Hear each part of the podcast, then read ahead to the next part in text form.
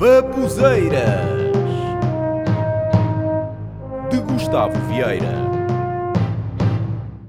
Porquê é que uma pessoa tem de ser politicamente correta se nem os políticos são corretos?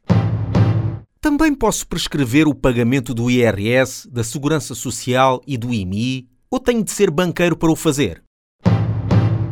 Os políticos têm a mania de estenderem o seu discurso repetindo o início da frase, principalmente quando estão a descrever coisas que querem melhorar para dar mais ênfase. Por exemplo, eles poderiam ter este discurso. O nosso partido promete a todos os portugueses e a todas as portuguesas o aumento do salário mínimo, a diminuição dos impostos, a melhoria no Serviço Nacional de Saúde, o apoio aos reformados e pensionistas, a diminuição do desemprego e a melhoria nos transportes públicos. Mas não. Isto para eles é muito curto.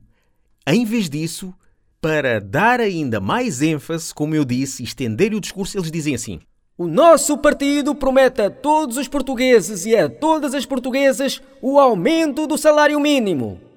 O nosso partido promete a todos os portugueses e a todas as portuguesas a diminuição dos impostos. O nosso partido promete a todos os portugueses e a todas as portuguesas a melhoria no Serviço Nacional de Saúde. O nosso partido promete a todos os portugueses e a todas as portuguesas o aumento aos reformados e pensionistas. O nosso partido promete a todos os portugueses e a todas as portuguesas a diminuição do desemprego. O nosso partido promete a todos os portugueses e Epá, a todas cala as... que já percebi, diz isso de uma vez só, pá! E quando eles querem aplausos, basta gritar. O povo nem está a perceber o que o político está a dizer mas se ele estiver a gritar, é porque é algo que concordam. Por exemplo, um político poderia dizer assim: Para o ano, prometemos que não vamos fazer nada para melhorar Portugal. Ninguém se vai manifestar. Mas se ele disser: Para o ano, prometemos que não vamos fazer nada para melhorar Portugal. E agora, num restaurante. Bem-vindo ao nosso restaurante. Obrigado. O que tem hoje para almoçar? Olhe, está aqui a emenda. É só escolher. É livre de pedir o que quiser.